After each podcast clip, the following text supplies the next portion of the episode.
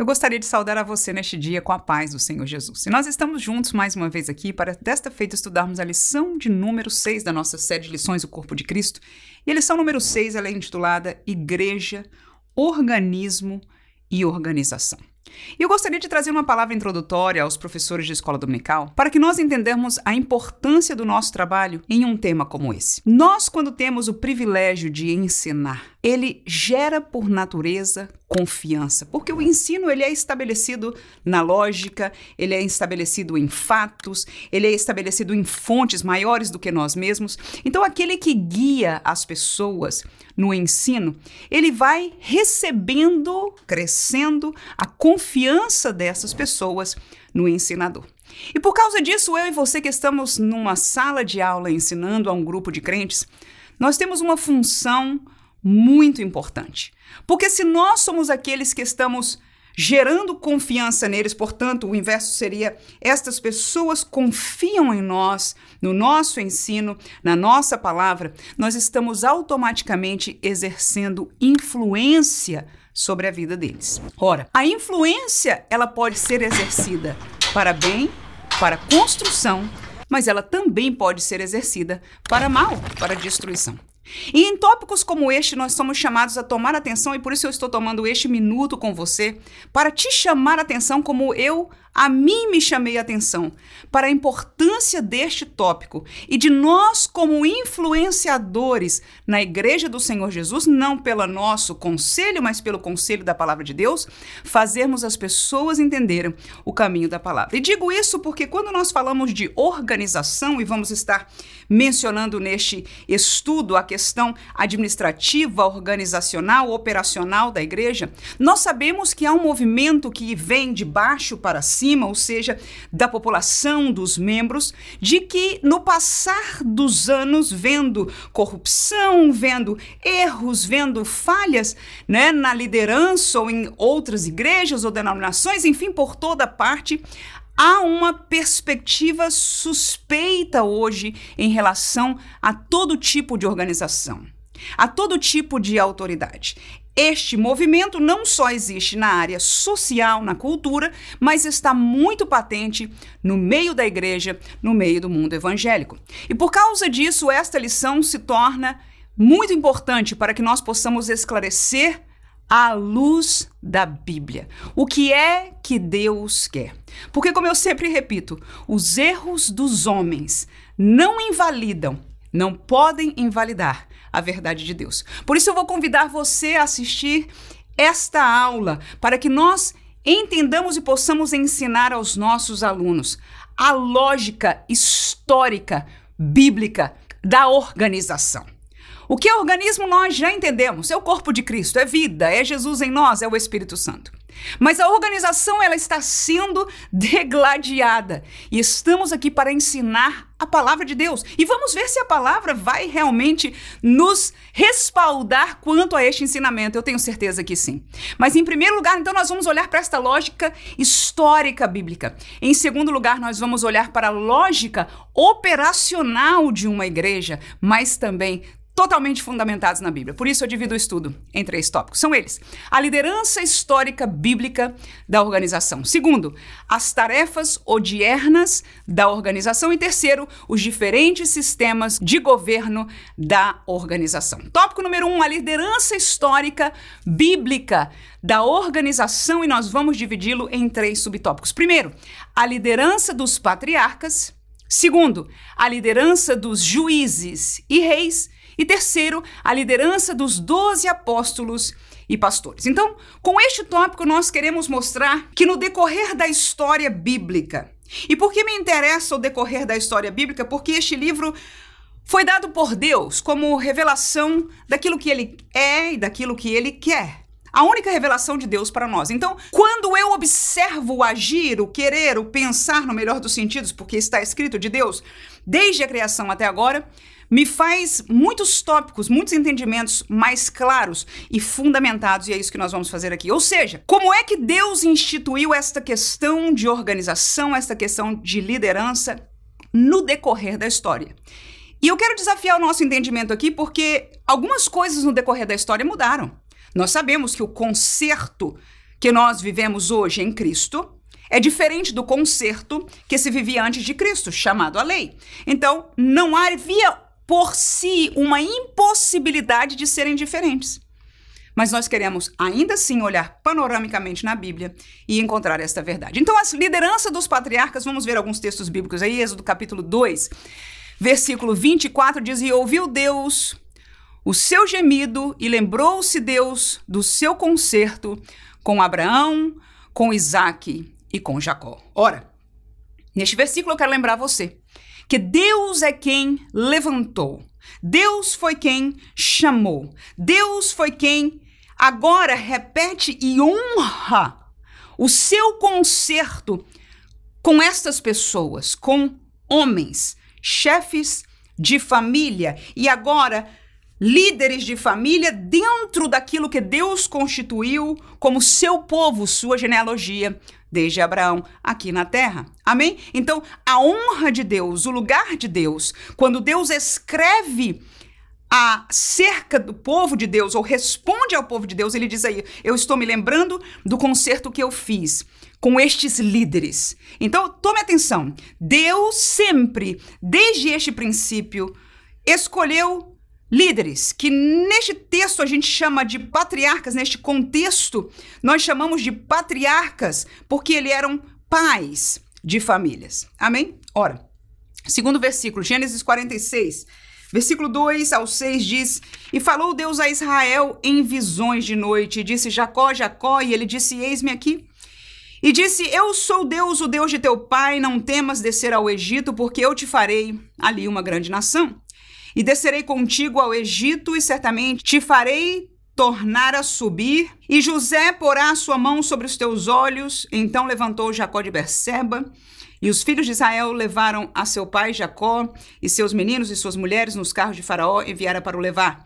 E tomaram o seu gado e a sua fazenda que tinham adquirido na terra de Canaã e vieram ao Egito, Jacó e toda a sua semente com ele. Este foi um caso já mais prático, mais histórico, de um, um acontecimento, mas veja que falou Deus a ele em visões. E eu quero que nós entendamos isto. Houve, houveram episódios bíblicos que algumas pessoas desafiaram essa liderança, como Miriam, por exemplo, e outros, mas desafiaram a liderança de alguém que Deus escolheu para líder, como líder, como esta representação, alguém com quem Deus se comunicava diferente dos demais. E aqui nós vemos a figura dos patriarcas como essa representação histórica na Bíblia que está registrada. Eu termino com o texto de Êxodo, capítulo 31, versículo 12 e 13, diz: Falou mais o Senhor a Moisés, dizendo: Tu, pois, fala aos filhos de Israel, dizendo: Certamente guardareis meus sábados, porque isso é um sinal entre mim e vós e as vossas gerações, para que sabais que eu sou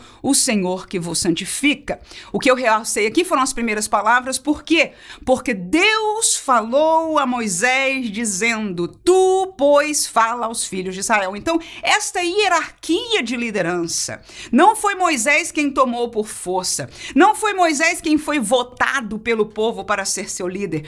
Deus elegeu, Deus comissionou. Na verdade, muitos desses líderes queriam fugir, não, não se importavam ou até nem queriam essa liderança por si mesmos, mas o Senhor os chamou e os usou para a glória do seu nome. E neste contexto, então, veterotestamentário do tempo dos patriarcas até o tempo aí de Moisés, nós vemos esta liderança explícita histórica do povo de Deus. Amém?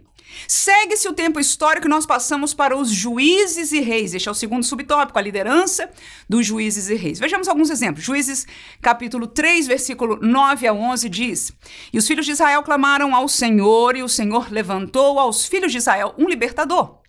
E os libertou, Otniel, filho de Kenaz, irmão de Caleb, mais novo que ele.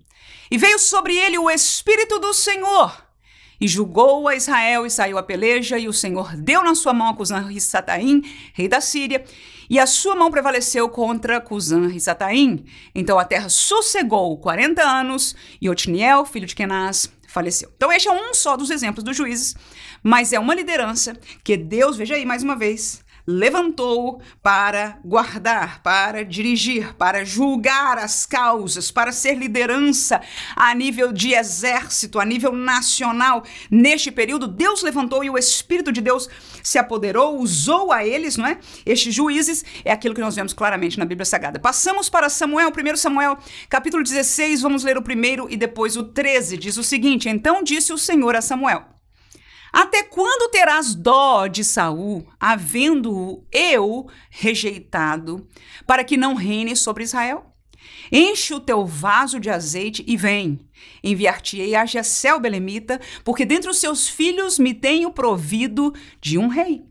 Versículo 13: Então Samuel tomou o vaso do azeite e ungiu-o no meio dos seus irmãos, e desde aquele dia em diante o Espírito do Senhor se apoderou de Davi.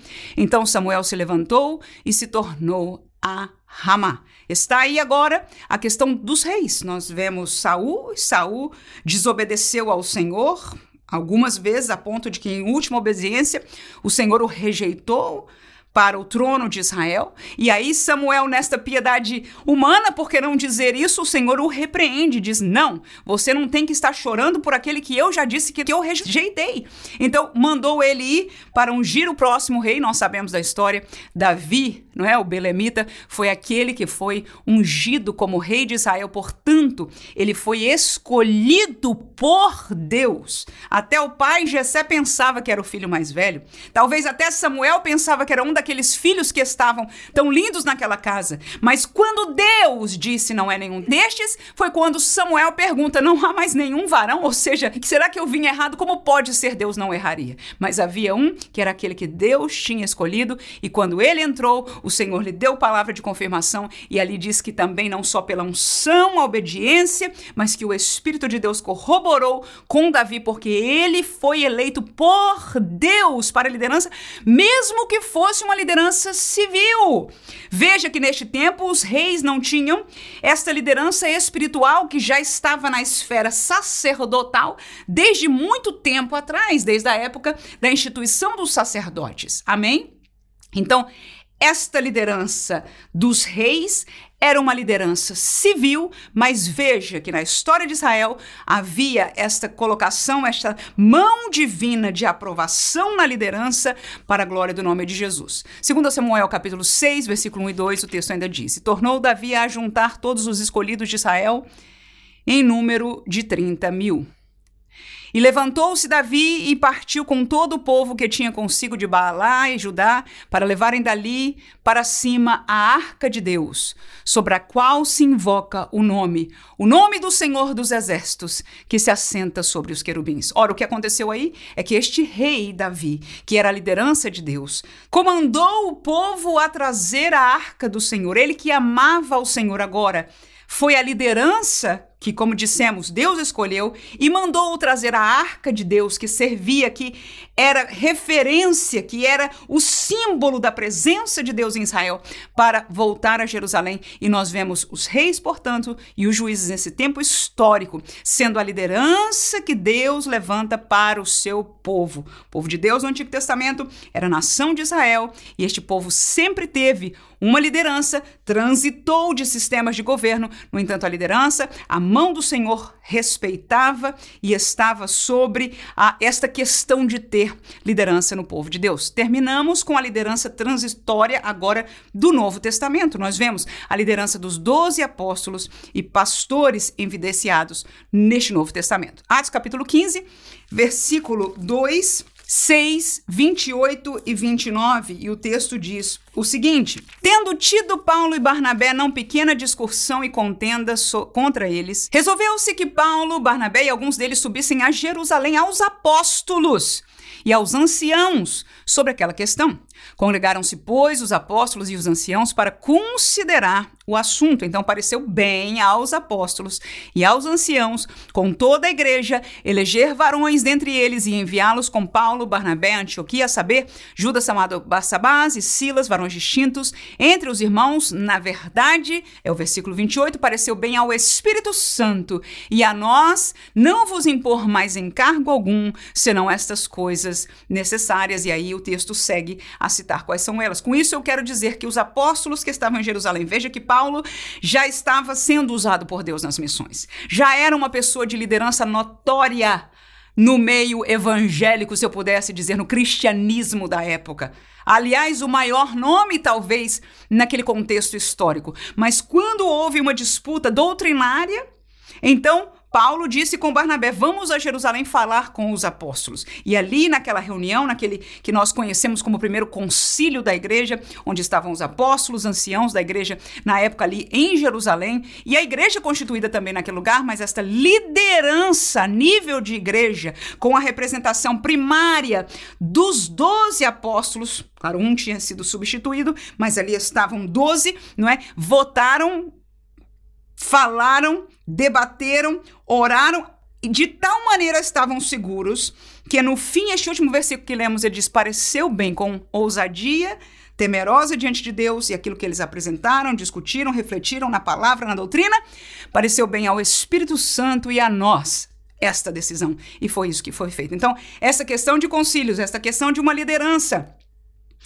que decide assuntos doutrinários e que ao decidir, não é? Coloca esta realidade à disposição da igreja, das demais igrejas que estão, porque essa carta, depois a gente vai ver no próximo contexto do próximo tópico, vão ser levadas às outras igrejas que vão se criando, as que já Paulo tinha aberto, mas as outras tantas que iam tornar a aparecer. Esta carta dos anciãos, dos apóstolos, seria esta legalização que nós hoje conhecemos bem, existe nas nossas igrejas, mas encontramos respaldo bíblico a nível de Novo Testamento. Tito capítulo 1 versículo 5, o texto diz o seguinte: Por esta causa te deixei em Creta para que pusesses em boa ordem as coisas que ainda restam e de cidade em cidade estabelecesseis presbíteros como já te mandei. Então estes presbíteros aí é uma outra palavra para pastores na época, porque Tito, onde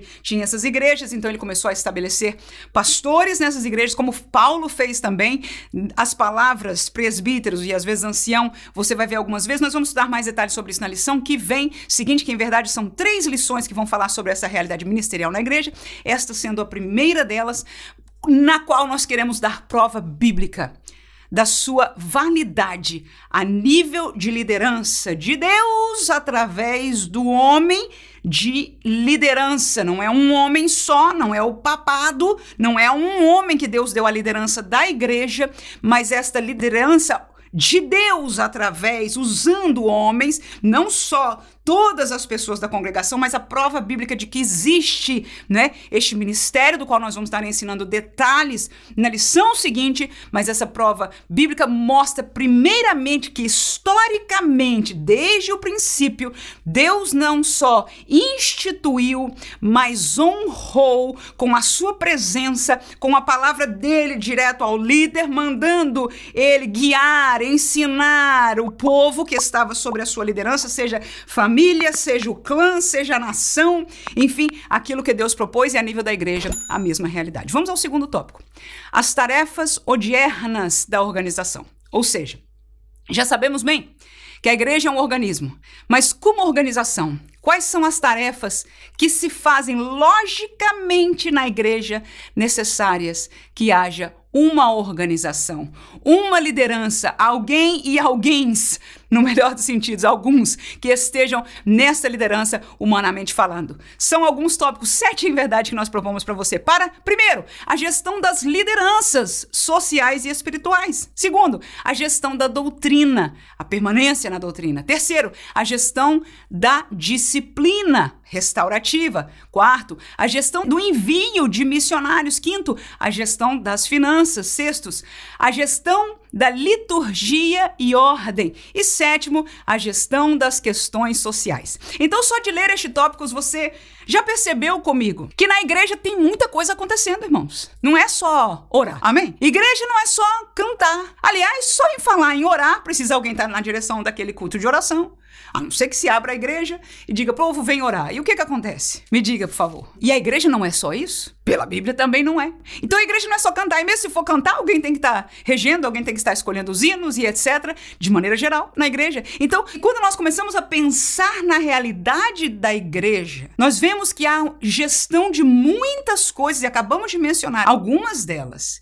E eu quero dar comprovação bíblica de que essas realidades são presentes na Bíblia para que nós entendamos que isso não é invenção do homem. Não foi o homem que disse, olha, a igreja vai gerenciar os missionários e por isso nós precisamos ter ministério para. Não, não, não, não, não. Tanto o ministério que nós vamos falar na próxima lição, como este gerenciamento da igreja a comprovação bíblica, nós não vamos dar muitos versículos por questão do tempo, mas suficiente para embasar que a igreja, como organização, há uma lógica operacional, ou seja, companhia nenhuma opera na bagunça.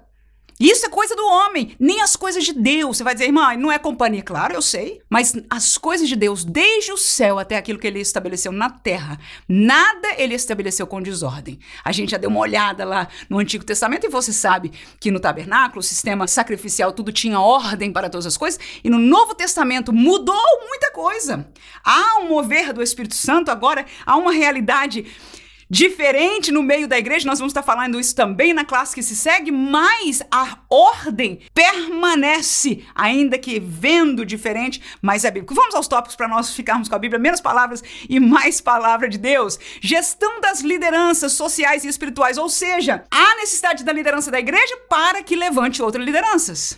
Essas lideranças levantadas são na área sociais, para trabalhar na área social da igreja, e na área espiritual. Atos capítulo 1, versículo 15, diz o texto: E naqueles dias, levantando-se Pedro no meio dos discípulos, ora, a multidão era de quase 120 pessoas, disse. Vamos ao versículo 21 a 26. É necessário, pois, que dos varões que conviveram conosco todo o tempo em que o Senhor Jesus entrou e saiu dentre nós, começando desde o batismo de João até o dia em que dentre nós foi recebido em cima, um deles se faça conosco testemunha da ressurreição. E apresentaram dois: José, chamado Barsabás, que tinha por sobrenome Justo, e Matias. E orando, disseram: Tu, Senhor conhecedor do coração de todos, mostra qual destes dois tens escolhido para que tome parte neste ministério e apostolado de que Judas se desviou para ir ao seu próprio lugar. E lançando-lhe sorte, caiu a sorte sobre Matias, e por voto comum foi contado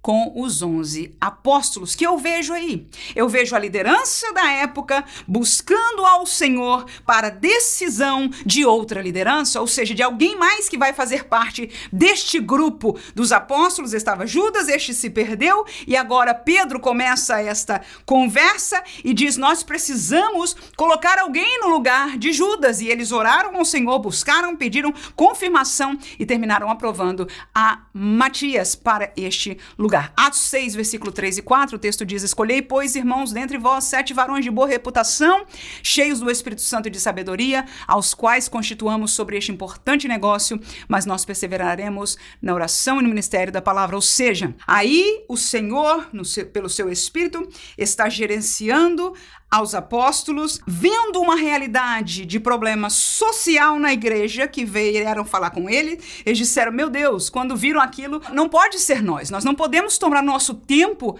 para ficar lidando com isso. Isso é muito importante, porque são almas, são vidas, são realidades, são necessidades da igreja. Sociais, mas são. Então, veio o gerenciamento do Espírito Santo para com a liderança e pela liderança, não Faça isso. Vamos levantar homens cheios do Espírito Santo.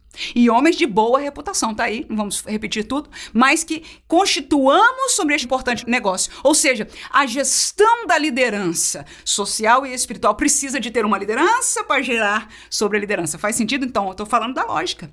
Não só da lógica organizacional, humana, mas que a Bíblia nos mostra que era uma realidade bíblica, para que nós possamos estar seguros que ninguém na igreja está inventando nada disso. E é importante você ter esta segurança segurança, porque, como eu disse, nós somos influenciadores. Se nós trazemos essa convicção, e não quer dizer que não haja erro, de que não haja problema, o pastor José Gonçalves foi muito feliz naquilo que ele escreveu sobre estes tópicos, estes temas, essas três lições. Nós vamos estar aprendendo bastante. E se você quer participar conosco a cada sábado na live, quando há assuntos polêmicos, nós sempre colocamos um tempo para perguntas e respostas sobre este assunto. O último foi sobre o reino de Deus, foi fantástico, um tempo muito bom. Nós respondemos muitas perguntas, mas a cada aula, e neste sábado agora, nós vamos estar falando sobre, inclusive, o uso da lógica como professor de escola dominical. Estamos usando hoje, mas de uma maneira prática para que você melhore a sua aula a cada domingo para melhor servir ao Senhor. Voltemos ao nosso tópico. Segundo, esta liderança na igreja trabalha na gestão da doutrina ou seja, da permanência na verdadeira doutrina. Vamos ao texto de Atos, que é o texto do Concílio de Jerusalém, versículo 28 ao 31 de Atos 15. O texto diz o seguinte: Na verdade, pareceu bem ao Espírito Santo e a nós não vos impor mais encargo algum, senão essas coisas necessárias para que vos abstenhais das carnes sacrificadas aos ídolos e do sangue da carne sufocada, da fornicação. E destas coisas fareis bem se vos guardares bem vos vá. Tendo-se eles então despedido, partiram para Antioquia e, ajuntando a multidão, entregaram a carta. E quando a leram, alegraram-se pela exortação. Então, o que nós vemos aqui? Nós vemos que esta liderança dos apóstolos e dos anciãos chegaram a uma conclusão doutrinária, escreveram qual seria então esta decisão doutrinária, que você sabe, um povo que aceitou a Jesus de dentro do judaísmo, que é uma religião, né, e estava já bem mudada da realidade da lei de Deus, muitas coisas entremetidas. Agora vem o que nós conhecemos por cristianismo, a fé em Cristo Jesus, e a lei, então, esta imposição já não era necessária, mas não se tinha, ou seja, se tinha certeza, mas não se tinha. Por escrito no melhor dos sentidos, não estava. Desse gerenciamento da liderança e foi feito, foi escrito, foi lavrado, foi enviado por mãos de santos homens de Deus para as igrejas. E veja que no final, aqueles que liam a carta, aqueles que liam a conclusão do concílio, se alegravam na presença do Senhor. Por aquela diz a palavra exortação, ou seja, quando a doutrina nos é trazida, a exortação de Deus, o querer de Deus, pela Sua palavra, nos traz alegria espiritual. E é isso que acontece quando homens de Deus gerenciam a igreja pela palavra de Deus. O homem de Deus deve. Aí é prova bíblica que eles, esta liderança, aleluia, da igreja, deve preservar a doutrina e continuar ensinando, não é? Botando em cartas, em estatutos e o que quer que seja historicamente pode ter mudado, mas esta mesma realidade continua vigente até hoje. Gálatas capítulo 1, versículo 6 a 9, Paulo diz: Maravilhe-mo de que tão depressa passasseis daquele que vos chamou a graça de Cristo para outro evangelho, o qual não é outro, mas há alguns que vos inquietam e querem transtornar o evangelho de Cristo, mas ainda que nós mesmos, ou um anjo do céu, vos anuncie outro evangelho, além do que já vos tenho anunciado, seja anátema. Assim como já vos dissemos, agora de novo também vos digo: se alguém vos anunciar outro evangelho além do que já recebestes, seja anátema. Com isso eu quero lembrar aos irmãos que Paulo foi quem formou esta igreja, foi quem doutrinou. Mas agora que ele saiu como apóstolo, continuando a sua jornada missionária, ele escuta que alguns perturbaram a fé através de colocar um outro ensino doutrinário, perturbando o ensino que eles foram fundamentados. E aí cabe ao líder. Aleluia. Tem que ter coragem. Ele diz: maravilho-me, né? E no capítulo 3, nós não precisamos abrir aí, não, mas ele diz ainda assim: olha, ó insensatos Gálatas, quem vos fascinou para não obedecertes à verdade? E assim ele segue. Ou seja, falou forte, irmão, falou duro, falou como líder. Escute, por favor. Líder, ainda tenho de Deus. Homens de Deus, santos, não é que eles são especiais, nem, nem super profetas, nem super doutores, não. Mas são servos de Deus. E Deus tem compromisso com eles e eles com Deus. Tem que liderar. Aleluia. E a doutrina, eles têm que ser aqueles que trazem o rebanho à permanência na doutrina de Cristo. Terceiro, gestão da disciplina. 1 Coríntios capítulo 5, versículo 1 a 5. Havia um caso interessante em Corinto, geralmente, disse Paulo, se ouve que há em vós fornicação, e fornicação tal, que nem ainda entre os gentios, como é haver quem abuse da mulher de seu pai. Estais inchados, e nem ao mesmo vos entristecestes, por não ter sido dentre vós tirado quem cometeu tal ação.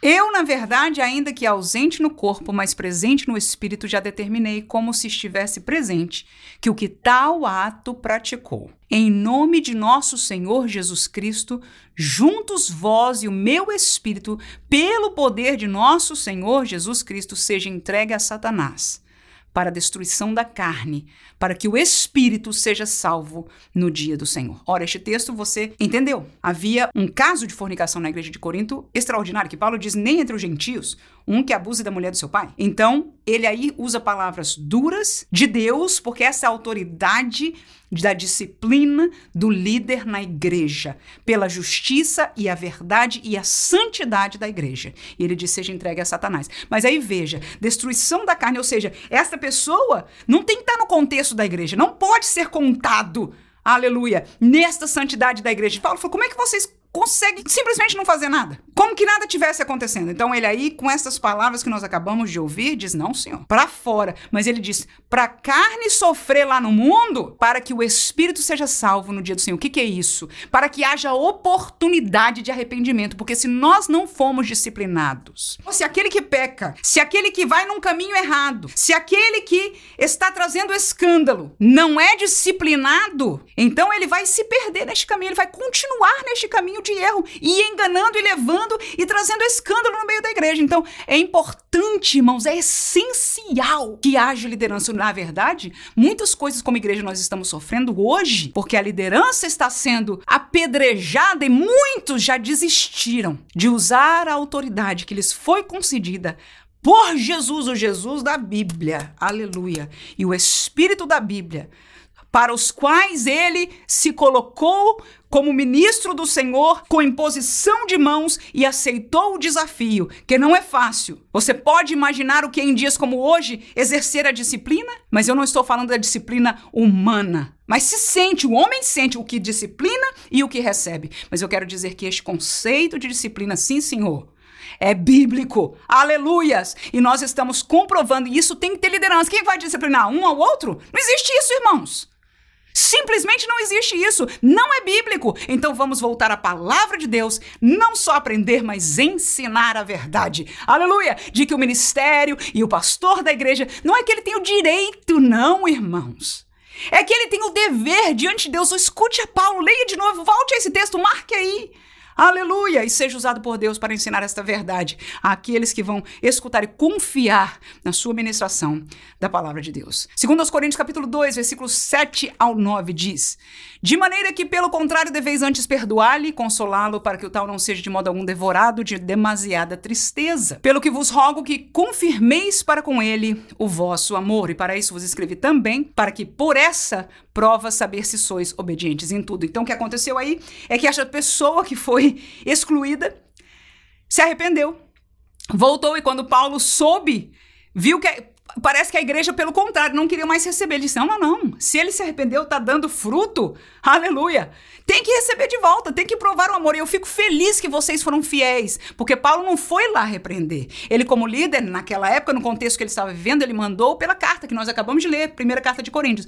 Mas a igreja obedeceu, a liderança local que estava ali na, na época obedeceu, a igreja esteve, e o coitado do rapaz que se arrependeu, que né, deu fruto de arrependimento, Paulo agora escreve recebe de volta. Mostra com ele amor, porque o Senhor o perdoou, a igreja o perdoou, porque a, a disciplina é para restauração. Quem pode dizer amém? Amém, aleluia. Gestão do envio de missionários, o texto clássico de Atos, capítulo 13, versículo 1 ao 3. Na igreja que estava em Antioquia havia profetas, doutores, a saber, Barnabé, Simeão. Lúcio Manaém, que foi criado com Herodes, o tetrarca, e Saulo, e servindo eles ao Senhor e jejuando, disse o Espírito Santo: Apartai-me a Barnabé e a Saulo para a obra que os tenho chamado. Então, jejuando e orando e pondo sobre eles as mãos, os despediram. E historicamente, biblicamente, quem punha as mãos era o ministério. Aleluia. A liderança da igreja, o Espírito Santo falou a eles pela liderança que disse: Vamos apartar. Quem disse aparta foi através da liderança da igreja, ou seja, o Espírito espírito deles, como sempre historicamente nós já vimos na Bíblia. Deus fala aos líderes e o líder fala à igreja. Hoje, sei que Deus também fala. Miriam falou isso naquela época, mas por acaso Deus nos fala conosco? Arão disse: Deus não fala com a gente. Não mudou a verdade de Deus que ele pôs Moisés no lugar de Moisés. Faz sentido? A mesma verdade na igreja. Não é porque alguém pode ter dons espirituais que não existe a realidade dos dons ministeriais. Vamos estudar na classe que vem, não vamos passar aqui na frente, mas o fato é que o envio dos missionários é gestão do pastor, da liderança da igreja, é gestão das finanças. 1 Coríntios 16, versículo 1 a 3, o texto diz: Ora, quanto à coleta que se faz para os santos, Fazeis vós também os mesmos que ordenei à igreja da Galácia. No primeiro dia da semana, cada um de vós ponha de parte o que puder ajuntar conforme a sua prosperidade, para que não façam as coletas quando eu chegar. E quando tiver chegado, mandarei que por cartas aprovardes para levar a vossa dádiva a Jerusalém. Então, Paulo era esta gestão das finanças da igreja na época. Um missionário, um apóstolo, viajava por todo lado, sabia onde tinha necessidade, chamou a igreja de Corinto e diga, gente, começa a juntar aí, porque a gente precisa de uma oferta especial. Então, não só de oferta especial, mas dízimo que é bíblico e toda a realidade financeira, alguém tem que gerenciar, irmãos. Alguém tem que gerenciar, irmãos. O dinheiro que se recolhe todo junto da igreja vai para onde, irmãos? Tem que haver uma liderança, uma estrutura organizacional. Então precisa ter igreja. Ninguém dá dízimo pro céu, irmão. Aleluias! Então organização é parte e está aqui prova bíblica atrás da outra, para que nós tenhamos segurança. Volto a dizer: os erros de alguns não invalidam a verdade de Deus. E eu e você permanecemos na verdade de Deus. Aleluia! E vamos permanecer e vamos ensinar, porque ir para trás ou atrás do erro de alguns ou deixar a verdade por causa do erro de alguns é erro também. Quem diz amém? Aleluia. Gestão da liturgia e ordem do culto. 1 Coríntios 14, 37 a 40 diz: se alguém cuida ser profeta ou espiritual, muita gente hoje é assim: ah, a igreja é minha casa, eu que sou crente, eu que sou. Ah?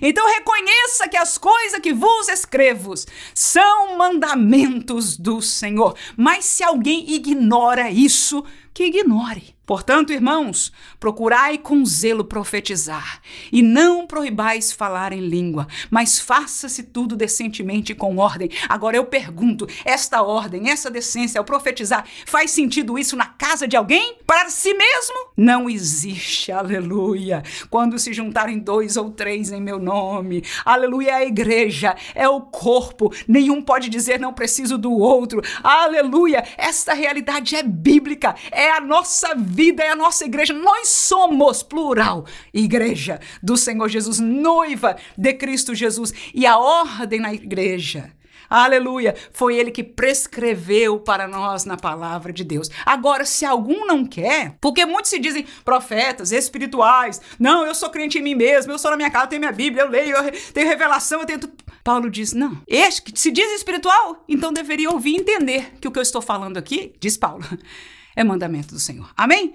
Vamos lá, Atos capítulo 16, versículo 4 diz: E quando iam passando pelas cidades, lhes entregavam para serem observados os decretos que haviam sido estabelecidos pelos apóstolos e anciãos em Jerusalém. Olha que lindo! Aquilo que os apóstolos e anciãos colocaram em papel que a igreja vai fazer, os missionários, os pastores levavam e em cada igreja formando para que houvesse ordem, coesão doutrinária, de liturgia, aleluia. A igreja fosse uma em tudo, em aparência, na verdade, o que falta hoje é isso. Aleluia! Que nós possamos voltar, cada um de nós, orar pela nossa liderança, pedir a Deus, em nome de Jesus, que volte a dar-lhes coragem àqueles que já estão né, entristecidos. São tantas coisas, irmãos. Não podemos falar aqui por questão do tempo, mas que nesta aula nós possamos ter essa consciência e orar e ajudar através do ensino, porque quando nós fazemos isso, já dissemos, trazemos esta confiança, esta palavra de confiança para os nossos alunos, para conhecerem e crescerem na fé. 1 Coríntios 11 e 16 diz: Mas se alguém quiser ser contencioso, nós não temos tal costume, nem as igrejas de Deus. Então tem muita gente aí contencioso. Não, é para a igreja não precisa para nada, pastor só quer dinheiro. Pá, pá, pá, nós não temos tal costume. Aleluia! Nem, disse Paulo, as igrejas de Deus. Então, se nós somos igrejas de Deus, nós não somos contenciosos. Não quer dizer que nós não tenhamos problema, não quer dizer que um líder não possa ter falhado em alguma coisa, mas nós obedecemos à verdade de Deus. E se alguém ainda pode dizer amém, por favor, aleluia. Vamos dar aleluia, glória a Deus. Será que é pecado, irmão, sentir a graça de Deus quando nós estamos falando da palavra de Deus, mesmo que seja língua de ensino? Não, irmão, pecado é pecar. Vamos nos alegrar no Senhor porque esta palavra é viva e ela tem que queimar mesmo em nosso coração. Aleluia! Porque nela nós precisamos estar firmados. E é a presença do Espírito que nos faz assegurar e entender claramente que esta é a verdade de Deus. E a gestão das questões sociais. Nós já lemos este texto em Atos capítulo 6, quando a questão social dos diáconos, das necessidades das viúvas, veio à tona o Senhor usou a liderança para tal. Vamos ao último tópico da nossa lição, mais simples, terminando quando o pastor José Gonçalves colocou para nós à nossa disposição três sistemas de governo que historicamente, né, os diferentes sistemas de governo da organização, existem três que ele propôs para nós: o governo episcopal, onde o bispo lidera, o governo presbiterial, onde os presbíteros lideram, e o governo congregacional, onde a congregação lidera. Claro, isso são palavras muito resumidas e a explicação está bem colocada na nossa revista. Atos 20 e 28, o texto diz: Olhai por vós e por todo o rebanho sobre o que o Espírito Santo vos constituiu bispos para apacentardes a igreja de Deus, que ele resgatou com seu próprio sangue. Tito 1 e 7, o texto diz: Porque convém que o bispo seja irrepreensível, como dispenseiro da casa de Deus, não soberbo, nem iracundo, nem dado ao vinho, nem espancador, nem cobiçoso de torpe ganância. Veja que nestes dois textos, aparentemente, eu não estou trazendo um estudo profundo, mas a palavra bispo está relacionada inclusive com o pastor da igreja. Mas existe o contexto não só bíblico, mas histórico de uma superintendência, de alguém que está como dizia tomando conta de outros pastores. Então, esta liderança né, de um bispo sobre outros seria a formação, o pensamento por trás do governo episcopal. E segundo a colocação do pastor José Gonçalves, o extremo disso foi o que aconteceu dentro do catolicismo, que misturou uma coisa com a outra aí, colocou que, que vem depois de Pedro na, na, na sequência, ou seja, que Deus estabeleceu, Jesus estabeleceu por Pedro, o papado e etc, etc. E esse sistema uh, católico tornou-se o extremo do bispado, tendo esta grande liderança da igreja no Papa e então os demais bispos, enfim, eu não conheço da estrutura da igreja católica, mas este é um extremo, existe o governo episcopal fora do extremo católico, mas de qualquer maneira, onde um bispo tem esta liderança geral das igrejas. O governo presbiterial são os presbíteros que lideram. Atos capítulo 15, que nós acabamos de ler sobre o contexto da, do concílio em Jerusalém, nós vemos esta realidade, onde um assunto foi trazido àquela assembleia de líderes, não é? Espirituais que votaram, que discutiram. Então, este sistema presbiterial funciona de maneira geral, ou seja, a raiz bíblica podia ser esta, funciona na prática em algumas igrejas um pouco diferente, a, a questão do voto e etc. Não necessariamente são pessoas que estão no ministério. De uma igreja para outra vai haver alguma mudança. No entanto, eu gostaria de deixar somente essa noção geral de que seria uma liderança dividida entre muitas pessoas, o presbitério, e estes colocariam os pastores ou tirariam e assim por diante. E terceiro e último, o governo congregacional, onde a assembleia ou a congregação é que lidera. Atos capítulo 14, versículo 23, o texto diz para nós: E havendo-lhes por comum consentimento eleito anciãos em cada igreja, orando com jejuns, os encomendaram ao Senhor em quem havia crido. Então, o fato da participação da igreja é, na votação, na, na, na, questão de escolha de liderança ou da realidade do gerenciamento da igreja, há também uma colocação bíblica. Nós vamos falar um pouco mais de detalhes sobre a prática do ministério e algumas coisas na próxima lição. No entanto, nós entendemos aqui o pensamento que seria esta participação ativa da Assembleia como palavra final, e, e o pastor José Gonçalves explica o modelo que é a Assembleia de Deus, que é a nossa denominação usa na atualidade uma mistura de dois. Eu que estou aqui nos Estados Unidos, conheço a Assembleia de Deus americana e o sistema que se é usado também foi explicado na lição. Eu espero que Deus possa usar você, capacitar você, aleluia, como professor, a ser esta pessoa que, ao ensinar, os alunos possam ter confiança que você conhece a palavra de Deus, que você ama a palavra de Deus, que você está ensinando não a ideia do homem, mas a palavra de Deus. E que ao fazer isso, nós sejamos de apoio para a liderança da igreja que nós pertencemos. Não só a igreja do Senhor Jesus, mas a igreja local, com aquele pastor local que não é perfeito, com aqueles ministros da igreja que não são perfeitos, mas nós também não somos perfeitos. Somos igreja do Senhor. Oremos uns pelos outros. Aleluia. Continuemos firmes na palavra e na presença do Senhor. Que Deus abençoe você. Em nome de Jesus. Amém.